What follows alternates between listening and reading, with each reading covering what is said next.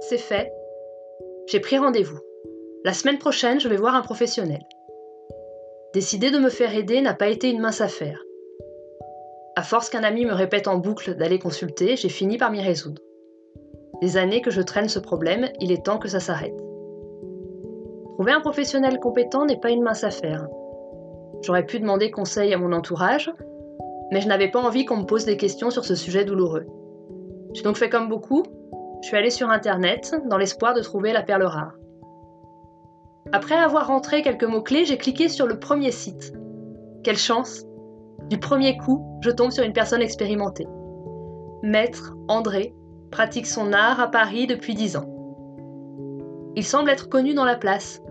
Sur la première ligne de sa présentation est inscrit Célèbre marabout guérisseur voyant et médium. Par acquis de conscience, je clique sur l'onglet Compétences. Retour de l'être aimé.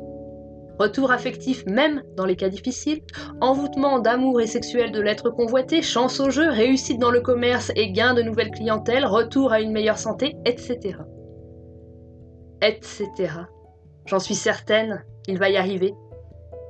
Il va réussir à faire en sorte que les gens arrêtent de me parler je n'en peux plus les écouter.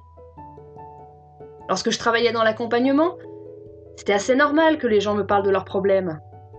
Je, ne disais d'ailleurs trop rien puisqu'ils me payaient pour ça. Mais aujourd'hui, pourquoi continue-t-il?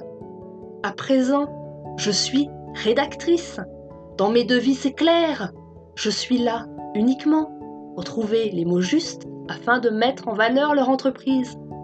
Alors pourquoi s'obstinent-ils à me parler de leurs problèmes? Qu'est-ce qui fait qu'à chaque fois, ils se plaisent à me dire ce qui ne va pas avec leurs collègues, leurs salariés, leurs gosses, leurs nanas, leurs parents? Pourquoi ils me racontent leurs doutes existentiels, leur colère contenue, leurs déceptions Pourquoi à moi? À part un envoûtement maléfique. Qu'est-ce qui pourrait bien expliquer que les gens aiment se confier à moi? Allez, je garde le moral. Plus que quelques jours à attendre avant que Maître André ne me débarrasse de ce mauvais œil.